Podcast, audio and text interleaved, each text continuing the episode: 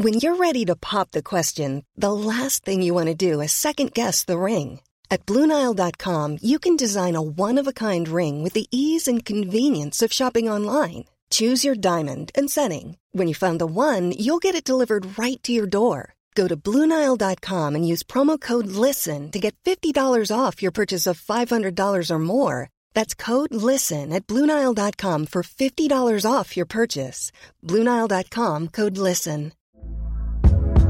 Hey there, it's Michelle Norris. I'm host of a podcast called Your Mama's Kitchen. When I travel, I'm usually looking for a way to find a taste of home when I'm not at home. And one of the things I love to do when I am at home is entertain. And Airbnb allows me to do that. When I was in California recently, I rented a house that had a great kitchen. And when we were sitting around the table, we were all thinking, we're in someone else's house. Someone could be in all of our homes as well. If you have a home, but you're not always at home, you have an Airbnb. Your home might be worth more than you think. Find out how much at airbnb.com/slash host. Hola, ¿qué tal? Bienvenidos a Universo Premier. Soy Álvaro Romeo y os hablo desde Londres. Como el litigio entre la Premier League y el Manchester City va a diluirse un poco en cuanto empiece la Liga de Campeones y se diluirá más mientras los abogados del City preparan una defensa sin fuga de aguas, hoy dedicaremos gran parte del programa a informaros de cómo están las posiciones en estos compases iniciales. El proceso lo protagonizan la Premier League y uno de sus 20 clubes, el Manchester City, y se prevé complejo y quizá largo. La bomba saltó por los aires el lunes 6 de febrero. Si escuchasteis el último Universo Premier, agregué un añadido al principio del programa en el que explicaba de qué iba este tema. Hoy lo vamos a tratar más en profundidad. La Premier League el 6 de febrero, lunes, anunciaba que había remitido a una comisión independiente que nada tiene que ver con la Premier League ni con los clubes, hasta más de 100 infracciones que habría cometido el Manchester City entre 2009 y 2018. Infracciones divididas en cinco grupos. Las referidas a facilitar información fiable sobre sus beneficios entre 2009 y 2018. Infracciones derivadas de no facilitar información exacta sobre los emolumentos de Roberto Mancini y de otros jugadores. Incumplimiento del juego limpio financiero de la UEFA durante cinco temporadas. Infracción de las reglas de la Premier League de sostenibilidad y rendimiento e incumplimiento de la regla de la Premier League que exige colaboración y ayuda con la investigación, incluyendo la aportación de documentos si estos fuesen necesarios. Todas estas infracciones, que son más de 100, se reparten desigualmente entre 2009 y 2018. ¿Por qué digo desigualmente? Porque la de Mancini, por ejemplo, atañe a un periodo más corto que lo de no facilitar información fiable, que comprende un arco temporal de hasta nueve años o incluso más porque también se dice que el Manchester City en las últimas temporadas entre 2018 y 2023 tampoco ha estado muy por la labor. A ver, no es la primera vez que un organismo se persona contra el Manchester City. Hace casi tres años, el Tribunal de Arbitraje Deportivo, el TAS, el TAZ, mejor dicho, esculpó al Manchester City en su litigio con la UEFA. El voto de los magistrados del TAZ, que siempre son tres, falló 2 a 1, en 2 a 1 a favor del Manchester City. Quienes entonces se diesen golpes en el pecho eh, o besasen con orgullo el escudo del Manchester City o gritasen un han venido a por nosotros, ahí os la lleváis. Eh, bueno, esa gente podía haber actuado con bastante más recato, porque el TAZ no declaraba inocente al Manchester City con rotundidad. De hecho, en su escrito, tras el juicio, se leía lo siguiente. Los cargos que presenta la UEFA no han sido una frivolidad había base para querellarse contra el Manchester City. Esto decía el Tribunal de Arbitraje Deportivo que en su momento exoneró al Manchester City.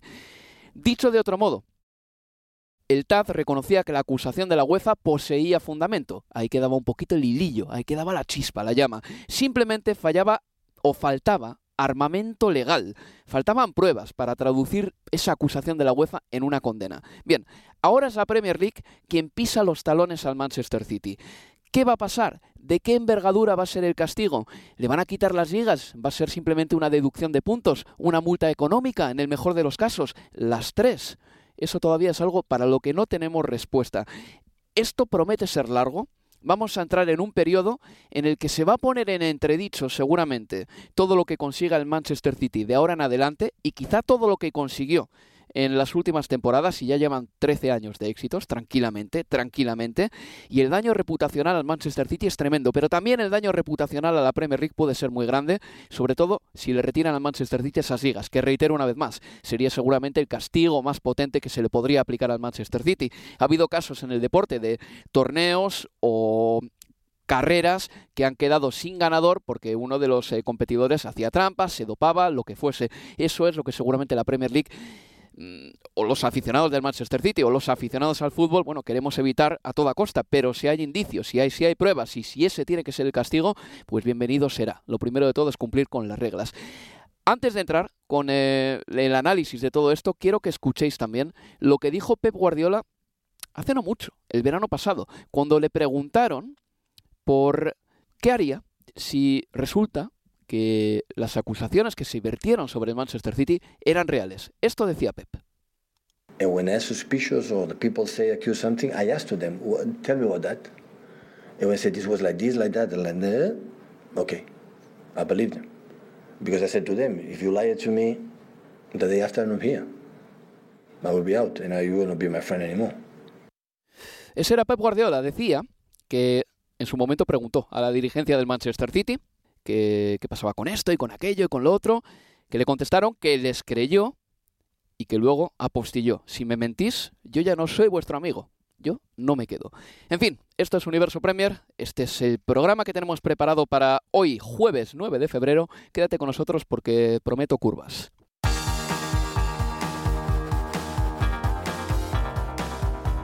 Universo Premier, tu podcast de la Premier League.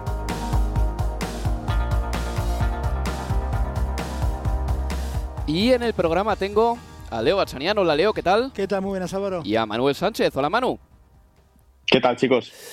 A Leo aquí mismo, de cuerpo presente. A Manuel en la distancia, también en Londres, pero eh, ¿Puedo decir dónde vives, Manuel? ¿En Hammersmith? Sí, no, no creo que, no, que te sí, vayan a bueno, perseguir. mientras no digas el piso, el código postal, la, la, contraseña de mi puerta, sí, todo está bien. Las horas a las que sales a desayunar, las horas a las que vuelves a casa, todo eso, no, no, no, eso lo dejamos, eso lo dejamos lo para, evitar. para, para, para otros acosadores que tendrás por ahí. Oye, la semana ha sido de las que marcan un antes y un después, seguramente. Yo decía en la introducción que esto seguramente se va a diluir un poquito y que a partir de ahora empezará la Liga de Campeones, empezarán partidos importantísimos, entre otros un eh, Arsenal-Manchester City el próximo 15 de febrero, y que la conversación evidentemente virará y que hablaremos de otras cosas. Pero esto va a estar latente mucho tiempo, Leo. Esto que estaba explicando en la exposición por favor, mm, tienes todo el tiempo del mundo ahora para exponer cuáles son tus conclusiones y sobre todo tus, eh, tus análisis de lo que ha pasado esta semana. A ver, sin duda que, que fue, un, que fue un bombazo, ¿no? Apenas eh, se, se,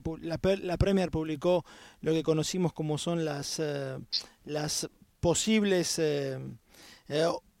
eh, endijas donde el City no habría estado de, del lado correcto de, la ley en estos uh, años de, investigación. También es cierto que esta investigación llevaba ya cinco años de parte de, la Premier. Había muchas voces y hasta presentaciones judiciales para que se conociera, se dieran a conocer eh, lo, los fundamentos o que la Premier tomara una posición finalmente al, al respecto. Eh, cuando por eso pero nadie esperaba que fuera a ser en, estos días esta semana y por eso lo de lo del lo del bombazo.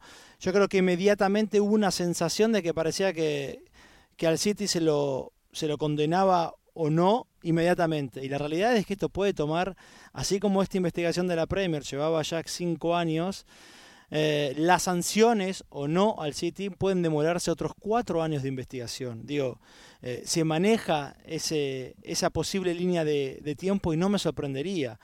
Lo que no quita que en el camino, hasta que se conozcan las, eh, las sanciones, yo coincido, el City como institución, como club pueda, y la Premier también como, como aglutinadora de la competencia más importante de, del mundo puedan sufrir en, en, el camino serios daños a, a, la reputación. Ahora bien, lo que sabemos y que, y que, y que sigue a, a todo esto es que habrá un panel de tres personas que es el que integrará esta esta comisión independiente de, la Premier, sabemos el nombre de quien va a elegir este panel o esta comisión. Se trata de eh, Murray Rosen, que es el jefe del panel judicial de, la Premier eh, y que fue puesto en su cargo en, en, 2020. Uno de esos tres eh, hombres o mujeres de esta comisión, de este panel que va a investigar al City, será un, eh, un experto en, en finanzas. Después, no necesariamente las otras dos personas que integren esta comisión o, panel tienen que tener, tienen que ser expertos en, finanzas o tener alguna vinculación al fútbol, ni, ni mucho menos. Sí también sabemos, y me parece que es un apartado importante, porque marca una diferencia respecto de lo, que fue el caso del Manchester City con la UEFA, y es que no va a haber posibilidad de apelación al TAS, recurso de apelación al TAS. Lo que se decida en ese panel independiente de, la Premier no va a tener ningún tipo de posibilidad de apelación por parte del City, pero también por parte de, de la Premier League. Y y, me parece que puede tener todavía, y aún sin conocer lo que serán finalmente la, decisión de ese panel, y cuando sea, para mí es interesante pensar en, lo que puede eh, acontecer en el mientras tanto. Yo te marcaba, o cuando hablábamos antes de, arrancar el, programa, pensaba en si un eh, futbolista tiene la posibilidad de, llegar al City y con un contrato de 3, 4, 5 años, eh, no se lo va a pensar dos veces si tiene una oferta del City y de otro club, sabiendo que quizás en dos o tres años durante el transcurso de su contrato el City puede ser sancionado y una de esas posibles sanciones puede eh, terminar con el City perdiendo puntos, la categoría o perdiéndose la posibilidad de competir en Europa, no se lo van a pensar dos veces los futbolistas. Y, y si esa posible condena o no termina eh, con el City fuera de la Premier, ¿qué pasa con esos contratos de televisión? Sobre todo los que se han firmado para fuera de, Reino Unido. Eh, hay un montón de, cuestiones que pueden poner realmente a la Premier de, pieza a cabeza, puede cambiar, yo creo, el panorama o el contexto de lo que conocemos en la Premier. Y, si bien puede demorarse mucho, yo creo que en el camino todavía le faltan muchas páginas a esta historia. Luego está el tema de, de Guardiola. Eh, podría darse el caso, Manuel, de que al Manchester City, imagínate, en un supuesto, le termine culpando, que sea culpable de los delitos que, se le atribuyen y que Pep Guardiola ya se haya ido. Por lo tanto, la marcha de Guardiola, en plan cerrando la puerta, dando un portazo y diciendo me mentisteis, podría demostrarse porque igual Pep ya no estaría en el Manchester City, porque renovó, pero claro, esto puede demorarse mucho tiempo. Sí, sabemos que Guardiola va un poco, ¿no? Temporada a temporada y que sus decisiones dependen del bueno, que depende de su, de su, de su momento, que no va a comprometerse cinco años con el Manchester City, que sus contratos van a, van a menos. Eh, veremos eh, cómo se desarrolla este, esta historia.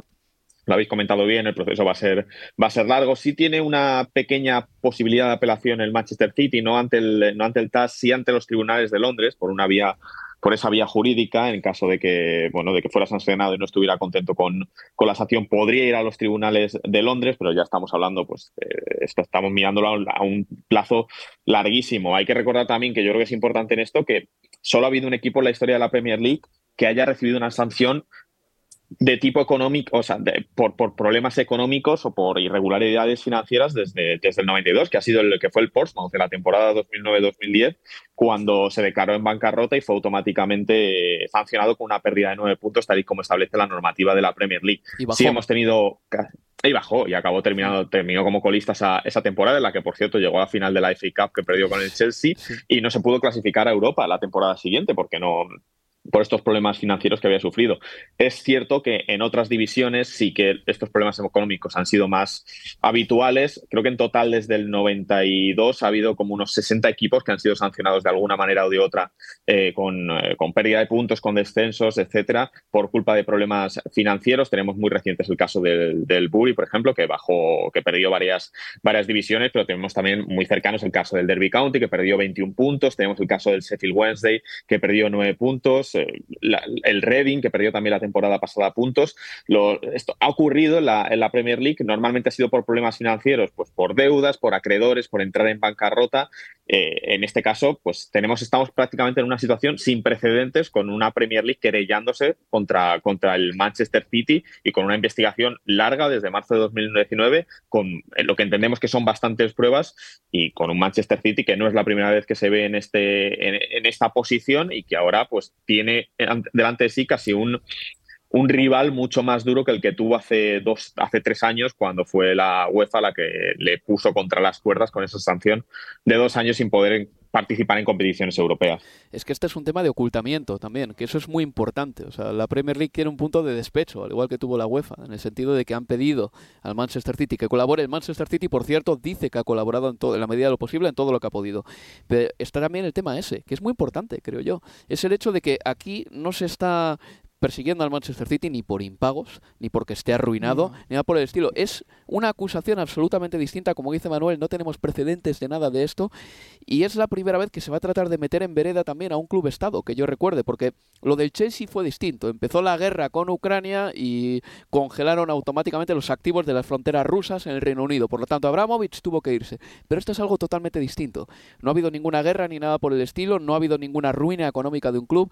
Ha sido un equipo que se ha aprovechado de rendijas legales para hacer lo que quisiera. Una de las cosas que es más sangrante es el uso de patrocinadores propios para insuflar de dinero al propio club. E, eso es algo que es nuevo, digamos con una especie de dopaje del siglo XXI que no había antes cuando no existían los clubes Estado. Y os acordaréis que hace, cuando el Newcastle fue comprado por Arabia Saudí, los clubes de la Premier League, exceptuando Newcastle y Manchester City, se opusieron a que este tipo de prácticas fueran legales. Actualmente el Manchester City, por darle un poco de contexto a esto, tiene acuerdos comerciales con 52 empresas, entre acuerdos mundiales, regionales y locales. De esas 52 empresas, 8 están relacionadas directamente, y digo relacionadas por no decir directamente que pertenecen a Emiratos Árabes Unidos. ¿Quién posee el Manchester City, Emiratos Árabes Unidos. Tiene contratos con Etihad, como ya sabemos, con el nombre del estadio, tiene contratos eh, con, bancos de allí, con bancos de, Emiratos, tiene, tiene, en fin, tiene una serie de,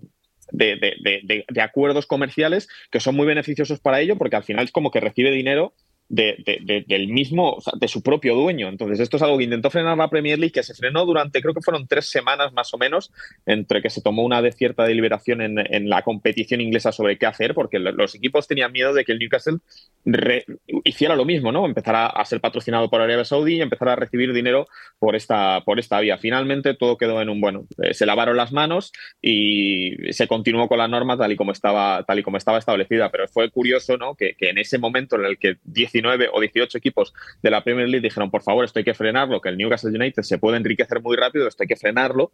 Eh, el Manchester City se abstuvo en esa votación y el Newcastle directamente votó en contra. ¿Os imagináis un, un caso en el práctico en el que le despojan al Manchester City de lo conseguido la Premier League. Luego no sé si las competiciones de la federación van por el mismo circuito o no, imagino que no. Hablo de la FA Cup, hablo de la Carabao Cup, pero imaginaos que al Manchester City, por lo que sea, le retiran esas Premier League. El daño a la Premier League es tremendo. Pero es gigantesco porque, en primer lugar, tienes la duda, ¿dejamos desiertas esas campañas o le damos el título al campeón? Y en segundo lugar, a todos esos jugadores que lo hicieron de cine para conseguir 100 puntos, lo hicieron de cine para marcar 100 goles, lo hicieron de cine para sumar 90 puntos durante dos temporadas consecutivas. Les retiras todo eso y se quedan con una sensación de vacío en su carrera gigantesco. Estoy poniéndome en el peor de los casos, pero podría darse también. Y tenemos que decir que ha habido instituciones como la UCI, por ejemplo, que se han visto tremendamente perjudicadas en su reputación por eh, casos de dopaje en un Tour de Francia que atañían a un campeón y que se revisaban años después de que ese Tour de Francia finalizase. Y de ahí llegó, por ejemplo, la falta de fe en el ciclismo. Esto podría generar algo similar con la Premier League que yo espero no que no tengamos que ver. Espero que no tengamos que verlo es que esas, la posibilidad ¿no? de sanciones retroactivas pueden abrir, yo creo que también un abanico de, de una caja de, Pandora muy grande que no sabemos las dimensiones. Y por ejemplo, las acciones son retroactivas y parte de las temporadas que se investiga está, y doy solo un ejemplo, un caso, la 2015-2016. El City no ganó la Premier en ese año, pero sí clasificó a la Champions. Y el que se quedó fuera de esa Champions, por ejemplo, en esa temporada fue el Manchester United. No tendría el Manchester United el derecho, por ejemplo, a litigar contra la Premier. Entonces. Eh, claro, están perdiendo mucho dinero. Es que han perdido. Allá hay un lucro cesante. Es, mm. es una ganancias que dejaron de percibir por no poderse clasificar a una competencia en la que un club como el City, en caso que fuera ser culpable, sí lo hizo, pero infringiendo la ley. Es por eso, es un mundo de, cuestiones que pueden florecer y que ninguna parece ser demasiado positiva para, para, la, para la Premier como, como competencia. Y todo esto, además, días después en las que no en la que la Premier fue arrolló en el mercado de pases de, invierno hmm. eh, en el que Tebas o la liga se pronunciaron en, en, contra de cómo se manejan situaciones de este tipo la, la Premier y bueno eh, es, es interesante ver cómo cómo finalmente se, se, resuelve todo esto. Estoy esperando que hable Javier Tebas y estoy esperando también a que hable Pep Guardiola. El Manchester City va a jugar este domingo a las cuatro y media de la tarde contra el Aston Villa en un partido que emitiremos hmm. nosotros ya que estamos, tenemos cuatro minutos aproximadamente, antes de ir al siguiente bloque, me gustaría hablar del Manchester City. El otro día lo hicimos brevemente, leo yo, después de la derrota de los Citizen contra el Tottenham. Fue una derrota que dejó mal al Manchester City. El City estuvo desdibujado, desconocido, eh, espeso en su fútbol y hay una pregunta que empieza a sobrevolar la conversación futbolística, que es Erling Haaland. Ha marcado 25 goles, sus números son incontestables, pero el Manchester City este año juega peor que el año anterior. Manuel, ¿es Erling Haaland la principal causa de esto? No creo. Yo creo que no. La llegada de Haaland no puede tomarse como algo negativo en este Manchester City. Creo que ha aportado muchísimo. Creo que eso es prácticamente eh, incuestionable. Está un gol de igualar el, mayor registro goleador de un jugador del City, que fue Agüero, con, si no recuerdo mal, 26 goles. Así que yo creo que es, eh, es fácil echarle las culpas a Haaland ahora cuando el Manchester City no está tan bien porque es el elemento nuevo en este equipo. Es verdad, bueno, que desde su llegada sí que Guardiola ha hecho ciertos cambios en el esquema que se pueden ver materializados en la salida de, de Joao Cancelo, que al final era un futbolista muy importante durante muchos años y que se ha ido, por así decirlo, por la marcha de atrás, por la puerta de atrás mm, sin tener muy claro cuál ha sido el conflicto exactamente con Guardiola, pero con un Guardiola que lo ha su, explicación ha sido que, que, no le necesitaba porque en este nuevo esquema, pues con Rico Lewis y con, y con Nathan Ake, pues él, podía, él podía funcionar. Es verdad que el equipo tiene bajas en defensa, que creo que no pueden justificar eh, las derrotas y, el mal juego del equipo. Creo que dentro de lo malo, pues también hay que relativizar un poco que el equipo no está tan mal, que el equipo está segundo, que está vivo en la FA Cup, que está que en una Champions League tiene una buena oportunidad de pasar a cuartos. Eh, es difícil la eliminatoria ¿eh? contra el, Leipzig. Yo creo que puede ser complicada, pero bueno. Bueno, pero al final el Manchester City es muy favorito, pongámoslo ahí. Puede ser una eliminatoria que se le complique, pero parte como muy favorito. No le ha tocado una eliminatoria que se puede ir al 50%, como por ejemplo un Real Madrid-Liverpool o un Bayern de Múnich-Paris Saint-Germain. Eh, creo que el equipo no está tan mal, creo que Haaland les va a dar mucho en partidos precisamente ahora, cuando empieza la Champions League, ahí vamos a notar mucho el efecto Haaland. Y están pasando por un bache, sí, el partido contra el Tottenham fue muy malo, pero yo creo que hay que relativizar un poco y saber que, estamos en el ecuador de la temporada y que el momento para tener, para estar mal es ahora, no en marzo, abril o mayo. El momento, si estás mal, mejor estar ahora mal.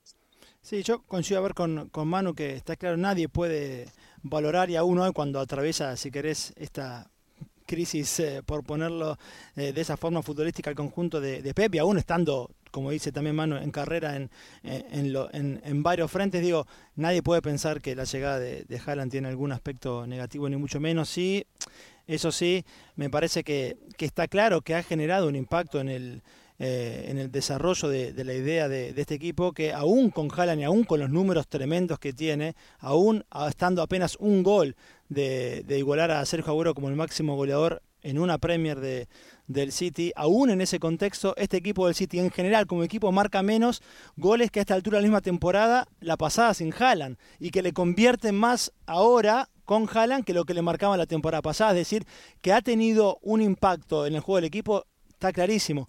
Pero también me parece que hay cuestiones eh, individuales que son eh, eh, que no pueden desprenderse del andar de este equipo, que el otro día estuvieran, y lo hablamos en la transmisión, Rubén Díaz en el banco, Kevin De Bruyne en el banco, habla más también de cuestiones Gundogan individuales y que, de conjunto. Luego voy a referirme a ese tema un poco más en profundidad porque tenemos que hacer una pausa. Recuerdo que el Manchester City este fin de semana se mide al Aston Villa en el Estadio Etihad. Vamos a ver la recepción que recibe el Manchester City, valga la redundancia, y sobre todo si hay alguna pancarta de algún disidente, algún aficionado que de verdad piense que estas presuntas acusaciones son en realidad eh, inaceptables. Vamos a ver si en el Etihad incluso hay un poquito de división con esta acusación que le ha hecho la Premier League al Manchester City. Reitero, el City está a cinco puntos de la cabeza, un Arsenal que ahora mismo es líder de la Premier League con cinco puntos de ventaja sobre los Citizen y encima ha jugado un partido menos. Una pausa y seguimos aquí en Universo Premier. Universo Premier tu podcast de la Premier League.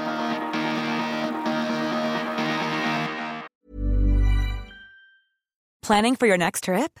Elevate your travel style with Quince. Quince has all the jet setting essentials you'll want for your next getaway, like European linen, premium luggage options, buttery soft Italian leather bags, and so much more. And is all priced at 50 to 80% less than similar brands. Plus, Quince only works with factories that use safe and ethical manufacturing practices. Pack your bags with high-quality essentials you'll be wearing for vacations to come with Quince. Go to quince.com slash pack for free shipping and 365-day returns. Mom deserves the best, and there's no better place to shop for Mother's Day than Whole Foods Market. They're your destination for unbeatable savings, from premium gifts to show-stopping flowers and irresistible desserts. Start by saving 33% with Prime on all body care and candles. Then get a 15-stem bunch of tulips for just $9.99 each with Prime. Round out Mom's menu with festive rosé, irresistible berry chantilly cake, and more special treats. Come celebrate Mother's Day at Whole Foods Market. Hey there, it's Michelle Norris. I'm host of a podcast called Your Mama's Kitchen. When I travel, I'm usually looking for a way to find a taste of home when I'm not at home. And one of the things I love to do when I am at home is entertain. And Airbnb allows me to do that. When I was in California recently, I rented a house that had a great kitchen. And when we were sitting around the table, we're all thinking, we're in someone else's house. Someone could be in all of our homes as well. If you have a home, but you're not always at home, you have an Airbnb. Your home might be worth more than you think. Find out how much at airbnb.com/slash host.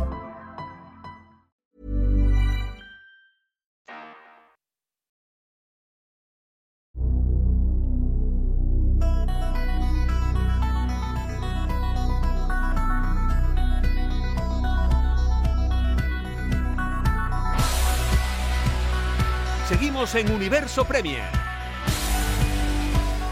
Y te hablamos desde Londres. Yo soy Álvaro Romeo y estoy con Leo Bachanian y con Manuel Sánchez, ambos periodistas habituales aquí en Universo Premier y también en Estadio Premier. Estábamos hablando del Manchester City y no de sus asuntos extradeportivos, sino de lo que pasa en el campo.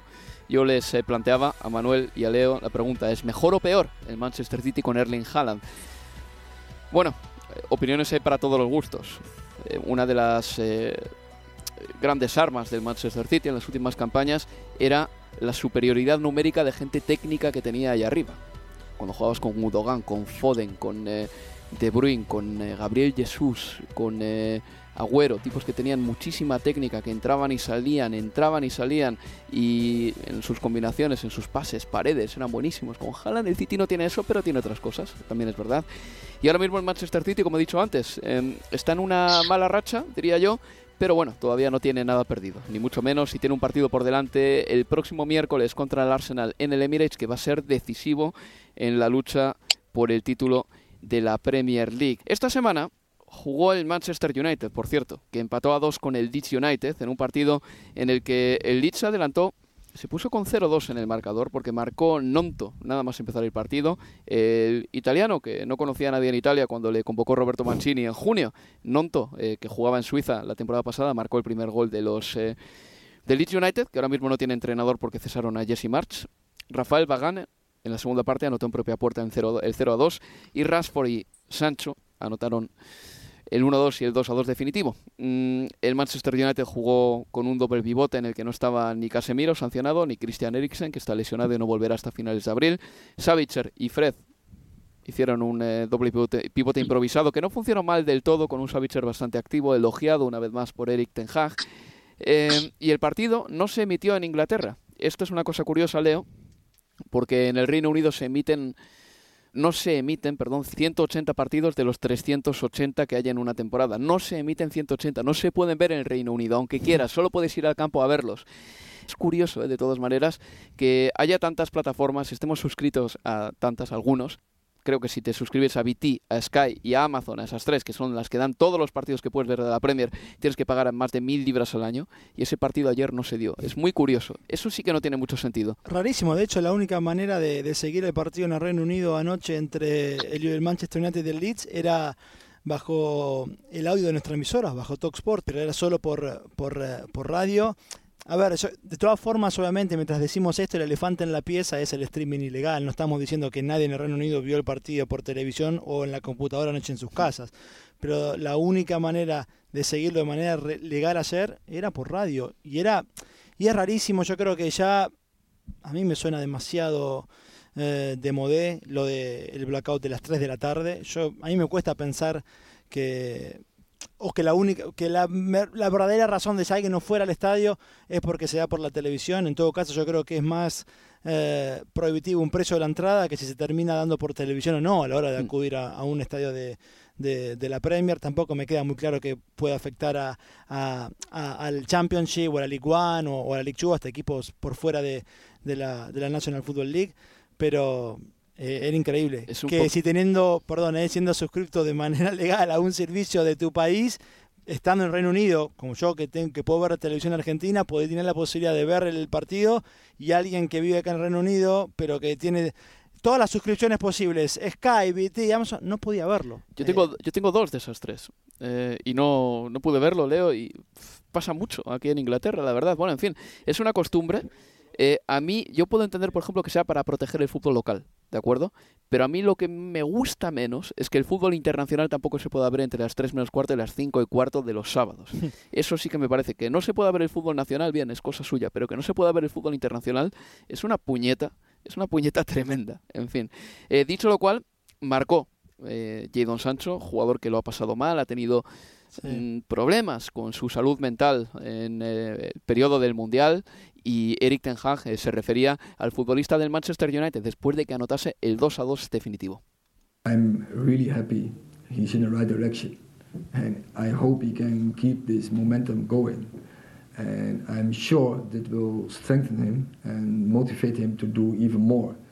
As you see, he's a brilliant footballer and if he invests yeah, and he is in the right levels, he can perform outstanding and I think we are now have a team who can dictate games, play more in opponent's half, and uh, he likes that. He can play in, in tight areas, and he can make that a difference. It's in, in his own hands. Estaba radiante Eric Ten Hag y está muy contento. Dice que si el equipo va bien, seguramente Jadon Sancho también lo vaya, eh, también vaya bien, perdón. Y no solo eso, que si el Manchester United va a jugar en espacios reducidos, Jadon Sancho puede jugar ahí muy bien. La verdad es que si hay un futbolista que cuyo rendimiento ha dado un bajón tremendo de lo que dio en Alemania a lo que está dando en Inglaterra, es el Sancho, porque en el Borussia de Dortmund se salió. Bueno, pues bien para el Manchester United. Empate para ellos, mm, un empate que es a todas luces un ligero bajón porque el fin de semana pasado fallaron tanto Arsenal como Manchester City. Ganó el United y parecía que contra el Leeds United tenían la oportunidad de sumar tres puntos más y de seguir metiendo un poquito de presión a la cabeza de la tabla, sobre todo máxime cuando el City y el Arsenal se enfrentan la próxima semana. No pudieron y ahora el United se queda tercero, afianzado en esa posición, pero mm, lejos de la cabeza de la tabla, porque el Arsenal tiene siete puntos más que ellos y dos partidos menos jugados. Bien, mm, en el Leeds United han cesado a Jesse March. Estuvo 31 partidos en Premier League, consiguió nada más que 8 victorias y Manuel, el técnico norteamericano, ha hecho las maletas. Ahora el Leeds United está buscando a la carrera un entrenador y no va a ser fácil. ¿eh? Uno se pone a pensar y dice, igual no estaban tan mal hace un año con Marcelo Bielsa. Se ha llegado a, sondear ¿no? la posibilidad de que Marcelo Bielsa volviera a este Leeds United. Yo creo que era una opción muy complicada convencer al técnico argentino, pero sea que fue entrevistado por el Everton hace no tanto para sustituir a Fran Lampard pero me parecía que, traerse de nuevo a, Bielsa era, era, muy complicado y el bueno está a la caza de ese nuevo entrenador con las calabazas primero de Carlos Corberán, que parecía un entrenador que podría encajar en este Leeds United por su pasado como asistente de Bielsa, por ser un conocedor de, de, la competición inglesa, con, con, ese tiempo en el, en el Huddersfield, con, con, lo bien que lo está haciendo ahora en el West Bromwich Albion, que también lo hizo muy bien en el, en el Huddersfield, con, llegando hasta esa final del, del playoff, pero renovación de Carlos Corberán hasta 2027, prácticamente unas horas después del despido de March.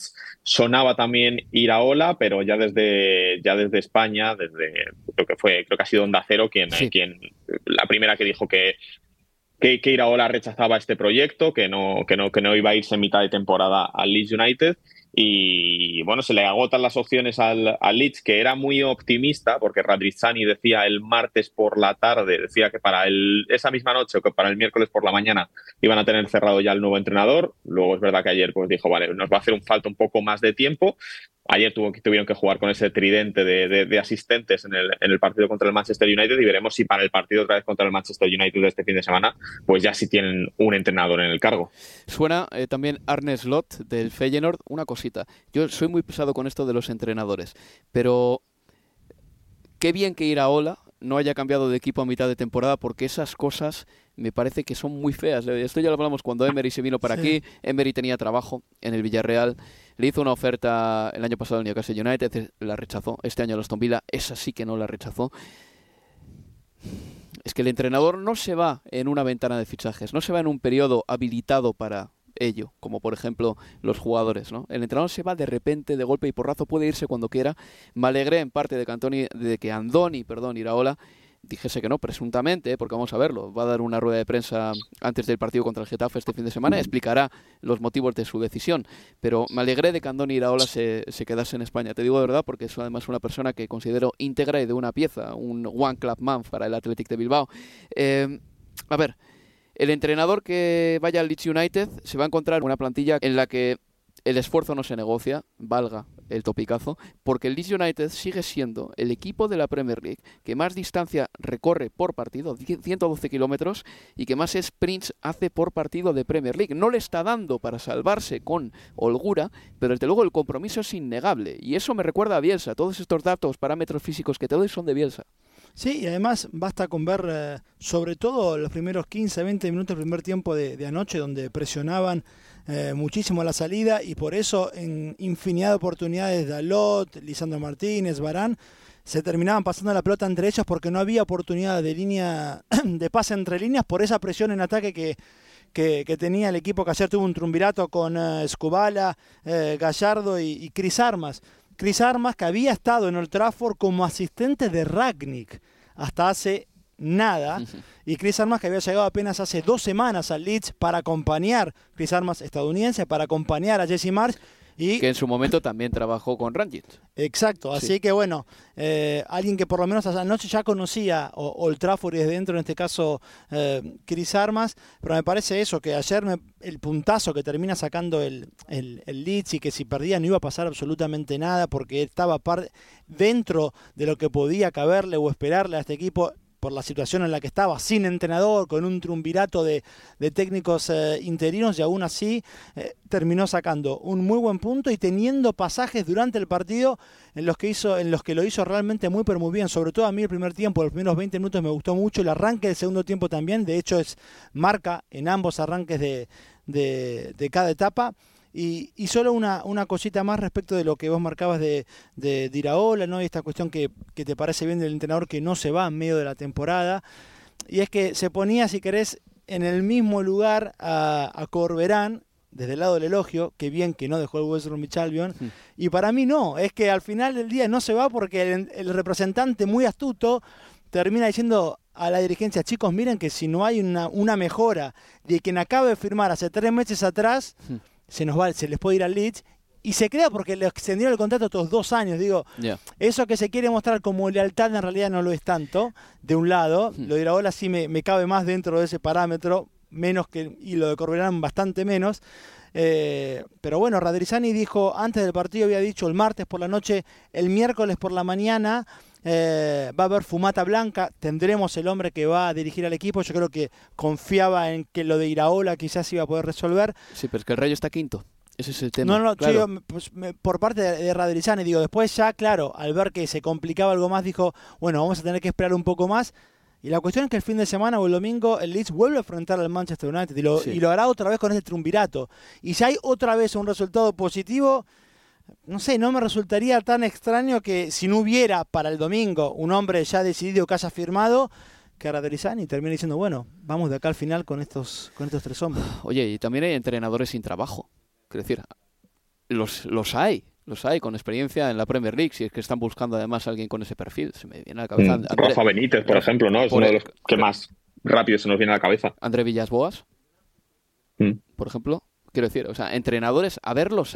Pero bueno, ellos sabrán lo que hacen y esperemos que encuentren entrenador pronto, porque el Leeds United está en una situación eh, compleja, complicada. Por cierto, hay una cosa que me parece muy propia de la Premier League, no sé si estáis conmigo. ¿Os acordáis cuando el año pasado el Newcastle United fichó en invierno a Bruno Guimaraes por más de 40 millones de libras y le costó ser titular un, un tiempito? Sí. Está pasando lo mismo con el fichaje más caro del Leeds United, que es Rutter, que costó 35 kilos y ayer fue suplente también. Los equipos de la Premier tienen la capacidad de dejarse una millonada en alguien y dejarle en el banquillo hasta que se adapte. Eso es algo, por ejemplo, que un equipo de la liga, si Me- se deja 30 o 40 kilos en alguien, tiene que jugar. menos el Chelsea, que eh, como necesita soluciones los pone en cuanto llegan, en cuanto aterrizan desde el aeropuerto, es verdad que hay algunos que, que les cuesta un poquito más. Y eso como aficionado molesta. Te lo digo yo que cuando me acuerdo de las pretemporadas, cuando por ejemplo el Real Madrid fichaba a alguien y no le metían de titular directamente en aquellos partidos amistosos, a mí me molestaba porque era como lo nuevo, lo diferente, ¿no? Claro. Tienes ganas de ver al nuevo y no le sacaban de titular y salía unos minutitos y tú te quedabas con las ganas de ver al tío nuevo a ver si de verdad era tan bueno como te lo estaban vendiendo. Pues sí, vamos a ver, ¿eh? Rutter jugó unos minutos. A mí me gustó el, ayer el cambio que, de los minutos que jugó, los últimos 15 o 20 más lo que se terminó adicionando por Patrick Bamford. Yo creo que el domingo en el Road va a titular. A mí me gustó mucho más esos 20 minutos de Rutter que lo de que lo de Bamford, pero, pero sí es verdad que la Premier se da esas licencias. Y además un equipo que está peleando por evitar el descenso, eso también es lo más, lo más extraño. 35 millones de libras. Bueno, este fin de semana hay un partido que vamos a emitir. Aparte del Manchester City Aston Villa, el sábado vamos a hacer el Arsenal Brentford. Y ese partido para mí tiene una importancia capital porque va a marcar el tono del resto del mes. Si el Arsenal consigue una victoria, volverá a meter esa presión que lleva metiendo mucho tiempo al Manchester City. Ya nos cuento al Manchester United si es que alguna vez fue candidato a ganar la Premier. A ver, el Arsenal perdió en FA Cup con el Manchester City, cayó la semana pasada contra el Everton. Aquí llega el momento del Arsenal de sumar tres puntos otra vez y de volver un poquito a la senda tan triunfal que tuvo pues, durante los pri- primeros cuatro meses de la competición, Manuel. El Brentford es un equipo que viene muy bien, que, que está haciendo un 2023 muy bueno, que está ahí séptimo con posibilidades de pelear por Europa. Pero el Arsenal esto es un, es, es un partido que tiene que ganar, un must win. Es que no, no puede permitirse un tropiezo porque ha tenido la suerte el Arsenal de que después del partido contra el Everton, no ya solo que el Manchester City perdiera, que lo estábamos hablando es decir, durante el partido del, del, propio, del propio Manchester City, decimos, bueno, la derrota del Arsenal puede no ser mala si hoy el Manchester City o si mañana el Manchester City pierde. Eh, ahora el Arsenal ha tenido la fortuna de que antes de medirse al Manchester City el miércoles, miércoles 15 de febrero, tiene este partido contra el Brentford que a priori es fácil porque tiene una muy buena comunión con su, con su estadio, con el Emirates, porque se mide a un rival al que a priori tiene que ganar, digo a priori porque el Brentford está muy bien, pero es un partido que hay que sacar los tres puntos por lo que puede pasar después. No sé ya, ya por este partido, sino porque luego viene el Manchester City al Emirates y ahí ya sí que te estás jugando más que tres puntos. E imagino que esta semana habrá sido buena para el Arsenal, para entrenarse, para que Jorginho también eh, se adapte ¿no? a la dinámica del equipo, Leo. Sí, a ver, eh, lo de tener una semana completa de, de trabajo te puede salir bien como no, y si no que lo diga el Liverpool, porque trabajó una semana sin partidos antes del encuentro con el Wolves y se fue con otra derrota de visitante 3-0. Sí, sí. Pero para mí, para el Arsenal, esto de, a ver, de pensar en la recuperación, y es verdad que uno espera en los papeles que eh, le gane al, al Brentford y que llegue al partido con el City con la tranquilidad de que aún perdiendo no, no pone en peligro la, la punta. Es un partido muy bicho eh, el que va a jugar con el Brentford. Yo tengo muchas ganas de ver el duelo de Ivan Tony con eh, Saliba y con, eh, y con Gabriel que de hecho ninguno de los dos centrales del Arsenal ha ganado más duelos aéreos que el delantero de, de- del Brentford, un Brentford que no pierde desde el 23 de octubre, eh, que ha sacado 19 de los últimos 27 puntos en, en disputa, 5 triunfos en los últimos 9 partidos. Es decir, que si el Brentford eh, hubiera sacado cero puntos o ningún punto hasta la fecha 12 de esta Premier, aún así, con estos 19 puntos, eh, los, estos últimos 19 puntos que sacó, estaría fuera de la zona del descenso, porque los que están en zona de descenso tienen 18 puntos.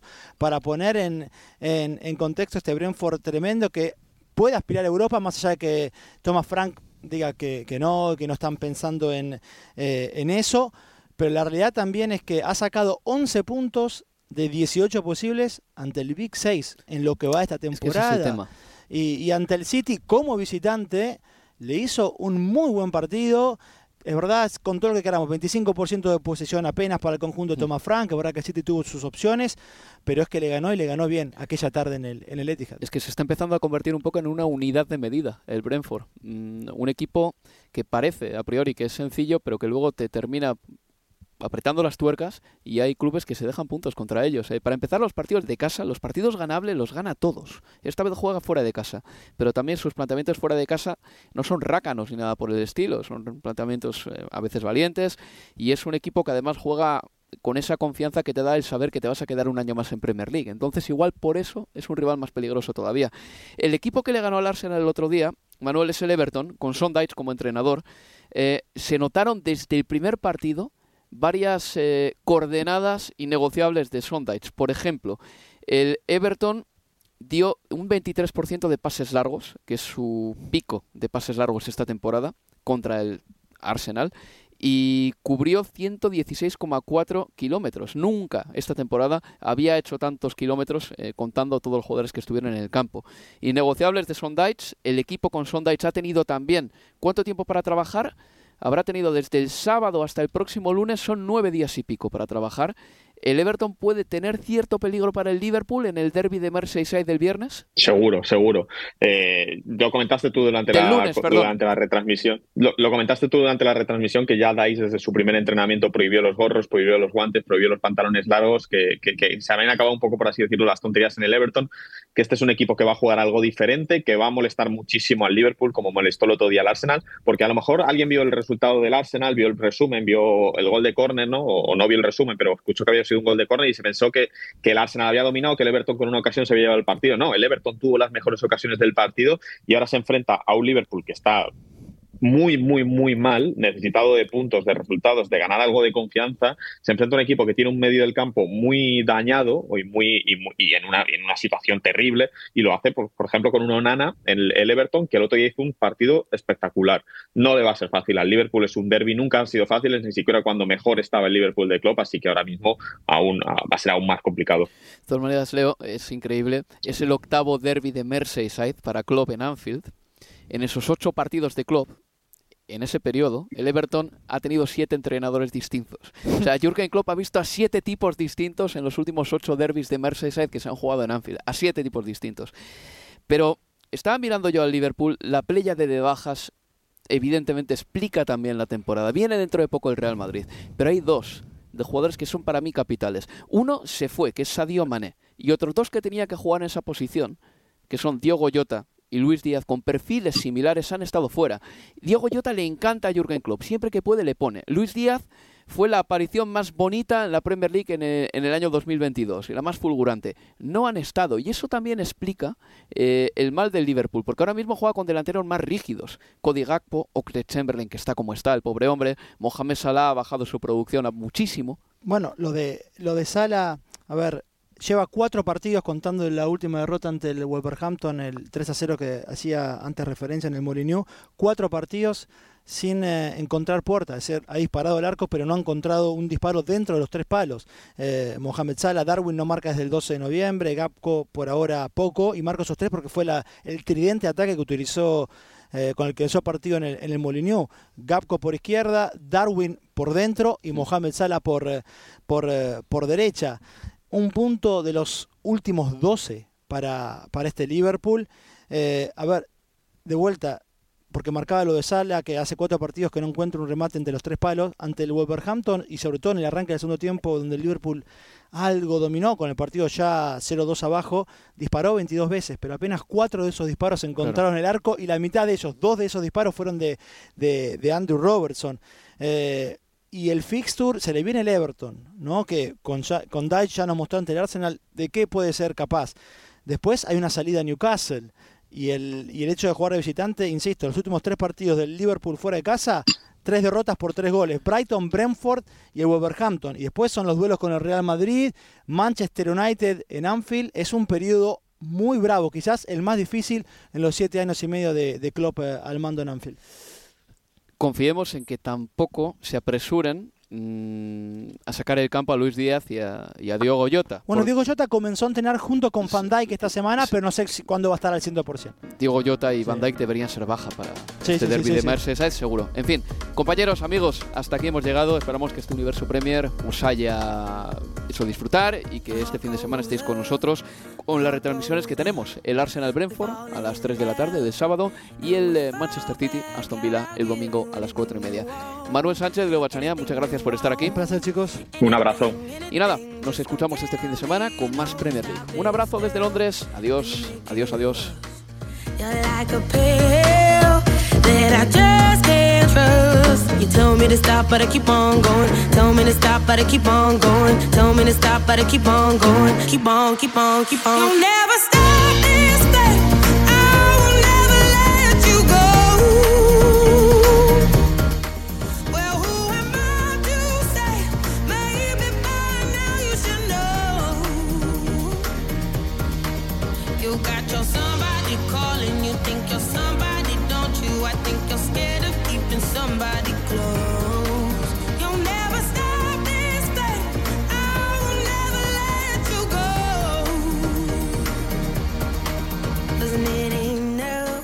Did I move too far? It's all too much. I think I must be mad to give you everything I had, everything I had, everything, everything, but it still went bad. Tell me to stop, but I keep on going. Tell me to stop, but I keep on going. Tell me to stop, but I keep on going. Keep on, keep on, keep on. You'll never stop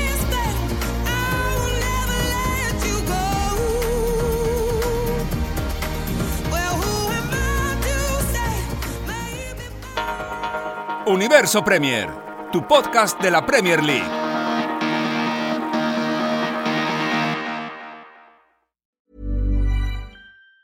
Even on a budget, quality is non-negotiable. That's why Quince is the place to score high-end essentials at 50 to 80% less than similar brands. Get your hands on buttery soft cashmere sweaters from just 60 bucks, Italian leather jackets, and so much more. And the best part about Quince, they exclusively partner with factories committed to safe, ethical and responsible manufacturing. Elevate your style without the elevated price tag with Quince. Go to quince.com slash upgrade for free shipping and 365-day returns. Mom deserves the best, and there's no better place to shop for Mother's Day than Whole Foods Market. They're your destination for unbeatable savings, from premium gifts to show-stopping flowers and irresistible desserts. Start by saving 33% with Prime on all body care and candles. Then get a 15-stem bunch of tulips for just $9.99 each with Prime. Round out Mom's menu with festive rosé, irresistible berry chantilly cake, and more special treats. Come celebrate Mother's Day at Whole Foods Market.